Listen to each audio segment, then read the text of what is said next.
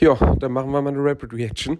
Oder versuchen es zumindest. Spiel ist vorbei, die Jets verlieren 30 zu 0, 0 zu 30 in Miami und hatten zu keinem Zeitpunkt in diesem Spiel, zu keinem Zeitpunkt auch wirklich irgendeine Schnitte in diesem Spiel irgendwas zu machen. Oh, wow. Äh, ich glaube, es wird eine relativ kurze Rapid Reaction, weil von, von Anfang an waren die Jets überhaupt nicht im Spiel und äh, ja, woran hat das gelegen? Das fragt, ist ja immer am Anfang oder stellt man sich immer die Frage hinterher. Ich finde, am allermeisten hat es gelegen an der O-Line. Ich finde, man hat zumindest in der ersten Halbzeit gesehen, dass die, dass die Plays, die gecallt wurden, ein Stück weit da waren, so wie letzte Woche, dass Zach Wilson auch hätte scramblen können und Pässe an den Mann bringen können. Allein die O-Line hat es nicht zugelassen. Ich habe, glaube ich, CBS hat es vorher gesagt, 13. oder 14. verschiedentliche O-Line. Ähm, am Ende, vor allen Dingen in der ersten Halbzeit, echt crucial.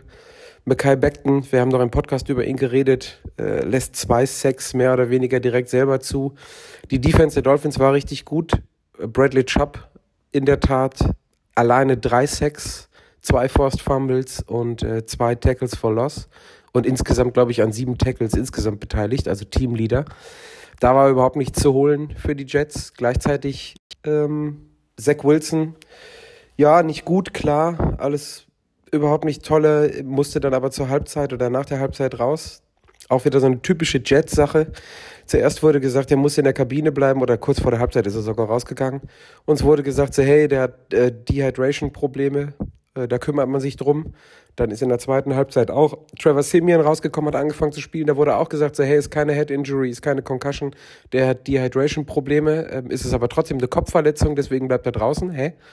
Ähm, und hinterher dann so im Laufe des vierten Viertels äh, war dann doch klar, äh, scheinbar hat Zach Wilson eine Concussion. Also es ist wie immer bei den Jets ziemlich undurchsichtig. Ähm, ziemlich ärgerlich ist, äh, neben der Tatsache, dass die, dass das Spiel so klar und so krass verloren wurde, die Tatsache, dass äh, dann doch irgendwie ein paar Leute verletzt äh, sind bei den Jets. Also insgesamt neben Zach Wilson noch raus. Ich habe es mir aufgeschrieben. Tony Adams, äh, wobei ich glaube, der kam sogar noch mal wieder. Quinton Jefferson ist mit einer Hüften, äh, Hüften-Injury raus. John Franklin Myers auch. Und zumindest in der zweiten Halbzeit hat es so geschieden, als wenn bei jedem Spielzug, also von wegen Turf und richtiger Rasen, bei jedem Spielzug irgendein Jets-Spieler liegen geblieben ist. Das war ziemlich bitter. Aber es wurde, also es hätte wahrscheinlich auch sowieso überhaupt gar keinen Unterschied gemacht. Ähm, von den Statistiken her, die Jets hatten in der ersten Halbzeit von möglichen, äh, was ist das?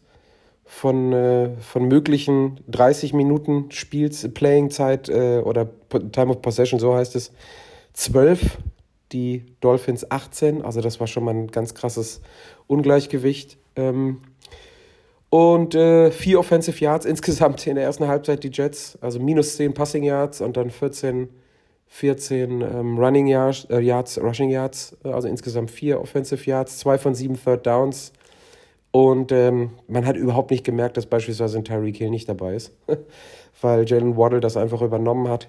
Äh, Tua hat die Pässe gut verteilt und an den, an den Mann und an den Empfänger gebracht. Running Game bei den Jets war äh, auch nichts. Ähm, in der zweiten Halbzeit dann so ein bisschen, aber wie gesagt, die Jets waren zu keinem Zeitpunkt auch nur annähernd, annähernd im Spiel. Insgesamt hören die Jets dann auf mit äh, Time of Possession auch wieder ziemlich klar. Nur 23 Minuten, 103 Offensive Yards, davon 80 geworfen und äh, 23 Rushing Yards. Das ist echt richtig, richtig krass. Insgesamt kassieren sie 6 Sacks. Wie gesagt, drei davon allein Bradley Chubb. Und äh, bei Third Downs muss ich nochmal kurz eben nachschauen. Wo ist es?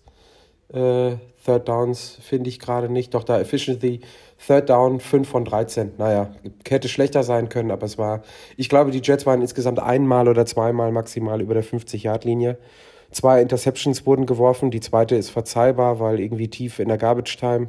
Und die erste war in dem einzigen Drive, der wirklich über die 50-Yard-Linie ging mit Trevor Simeon und der wirft den Ball weit, weit offen mitten in die, in die Coverage rein und der Safety kann den, ich glaube, an der ein- oder zwei Yard-Linie runterpflücken. Erwähnenswert auf ähm, Dolphins Seite ist äh, Raheem Mostert, der 19, mittlerweile 19 Rushing Touchdowns hat. Ich glaube, so viel wie insgesamt hatten sie auch im, in der, im Broadcasting gesagt, in den letzten sieben Saisons zusammen bei sich oder so. Ich weiß es nicht mehr genau. Aber am Ende des Tages muss man sagen, das war so ein typisches, also wenn wir letzte Woche nicht gehabt hätten, dann hätte das, wäre das so weitergegangen wie in den Wochen vorher. Die Jets haben jetzt vier Spiele insgesamt keinen offensiven Touchdown gemacht. Heute null Punkte. Null Punkte. Sie kamen noch nicht mal in die Nähe, dass Greg Sirloin hätte was machen können. Und ähm, streicht das Spiel von letzter Woche, falls ihr bisher noch nichts gesehen habt. Es ist absolut das, was in den Wochen vorher gelaufen ist, egal wer da unter Center stand. Und wie gesagt, zweite Halbzeit war es halt Trevor Simeon. Munter putzen, weitermachen. Ich bin jetzt nicht irgendwie großartig enttäuscht. Ich zumindest war jetzt halt Waste of Time. Und äh, jetzt konzentriere ich mich auf die Abendspiele. Und wir hören uns im Laufe der Woche. Gutes Gelegen bis dahin. Tschö.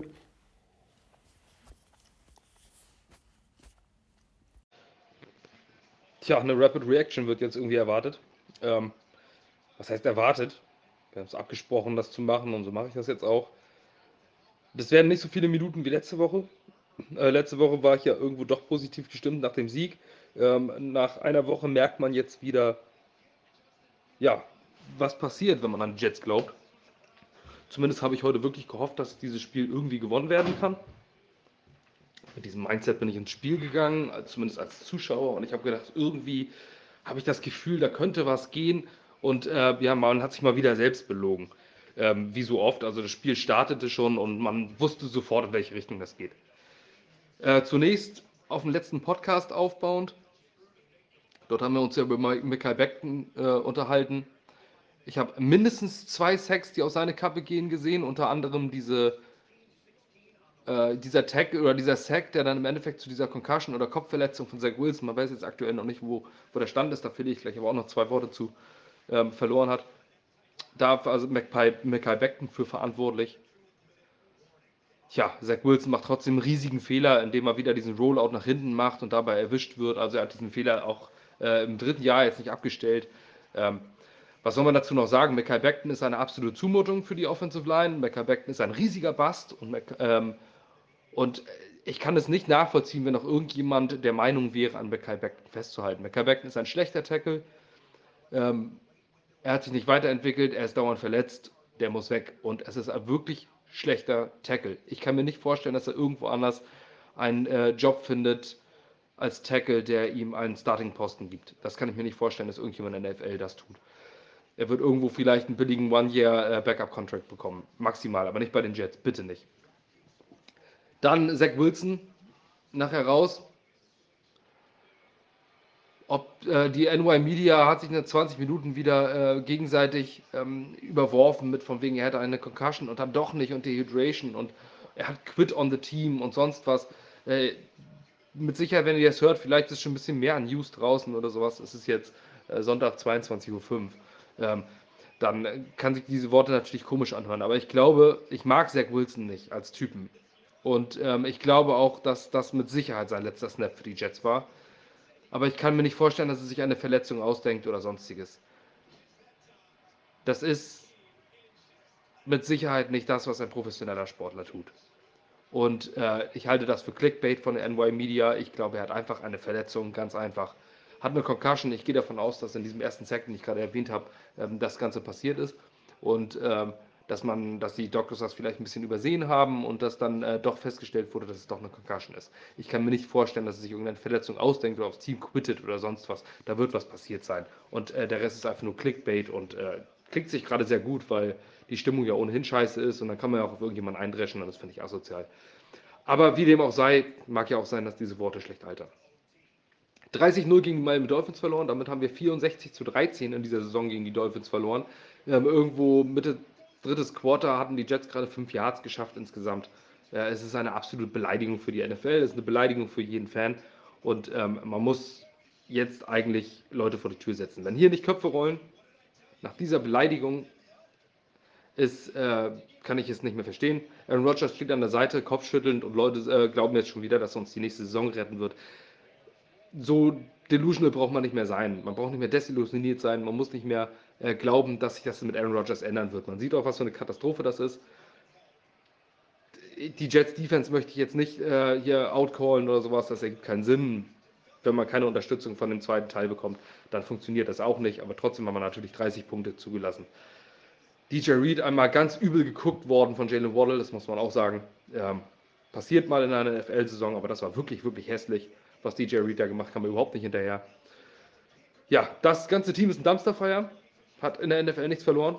5-9, letzte Woche das 30 zu 6, das sich kurzzeitig gut angefühlt hat. Äh, Im Nachhinein sieht es wieder aus wie das 2020, ähm, wie der 2020er Win gegen die Rams, als man nur 13 stand und mit einem Sieg Trevor Lawrence verzockt hat. Äh, jetzt steht man irgendwo im Niemandsland. Ähm, Draft-Position kann vielleicht einen 5 Pick oder einen 6. Pick geben oder sowas. Was aber dann passiert, weiß ich nicht. Aaron Rodgers ist für mich ein ganz, ganz großes Teil des Problems. Äh, ich behaupte jetzt, ähm, vielleicht aus der Emotion heraus, aber auch wenn ich lange darüber nachgedacht habe, dass der Aaron Rodgers Trade möglicherweise einer der schlimmsten für die New York Jets ever war. Denn äh, man hat durch Spieler geholt wie Randall Cobb, der keine Ahnung, warum überhaupt in diesem Team ist. Der letzte Woche diesen einen Touch angefangen, ansonsten existiert er einfach nicht. Äh, war nur ganz nett bei Hard Knocks und freundlich zu sehen. Ähm, Alan Lazard ist eine, äh, hat 44 Millionen bekommen von Joe Douglas. Auch absolut nicht nachvollziehbar. Auch eine No-Show, hat, glaube ich, einen Ball gefangen oder sowas. Aber äh, null Effekt. Die Offensive Line bringt überhaupt nichts. Billy Turner zum Beispiel war auch ein Spieler, den Aaron Rodgers unbedingt haben wollte. Ist eine Beleidigung. Ähm, das ist absolut furchtbar. Ist eine Beleidigung für jeden Fan. Köpfe müssen rollen, müssen rollen jetzt. Ähm, man muss den gesamten Coaching-Staff entlassen, inklusive Front Office, wenn man hier noch irgendwas erreichen will. Wenn aber Aaron Rodgers bleibt und äh, also ich hoffe, dass Aaron Rodgers retired, muss ich sagen, weil ich glaube nicht, äh, das Problem wird sich nur so weiter hin nach hinten in Länge ziehen. Und ähm, man muss in diesem Team so viel ändern, dass, dass das in einer Offseason gar nicht zu machen ist. Erst recht nicht mit der, mit der jetzigen Cap-Situation, wo man noch viel rausholen muss, viel, viel jonglieren muss mit dem Geld, alles, was äh, Joe Douglas jetzt so, so fabriziert hat mit diesem Team, mit dieser. Man hat sieben Millionen für Devin Cook bezahlt und äh, Devin Cook hat nicht einen einzigen, nicht ein einziges Play gemacht, das ein undrafted Rookie nicht hätte machen können. Und ähm, das ist alles, also man hat sich komplett an Aaron Rodgers gehängt, komplett das gemacht, was Aaron Rodgers wollte und es ist eine absolute bodenlose Katastrophe. Nathaniel Hackett ist der Offensive Coordinator, äh, den äh, Aaron Rodgers haben wollte und wenn irgendjemand glaubt, dass durch Aaron Rodgers äh, Rückkehr in, im nächsten Jahr äh, sich irgendetwas ändert, dann ähm, kann ich leider auch nicht mehr helfen. Es ist rundum eine Katastrophe. Fire Joe Douglas, fire Robert Sala, sell the team, fuck you Jets.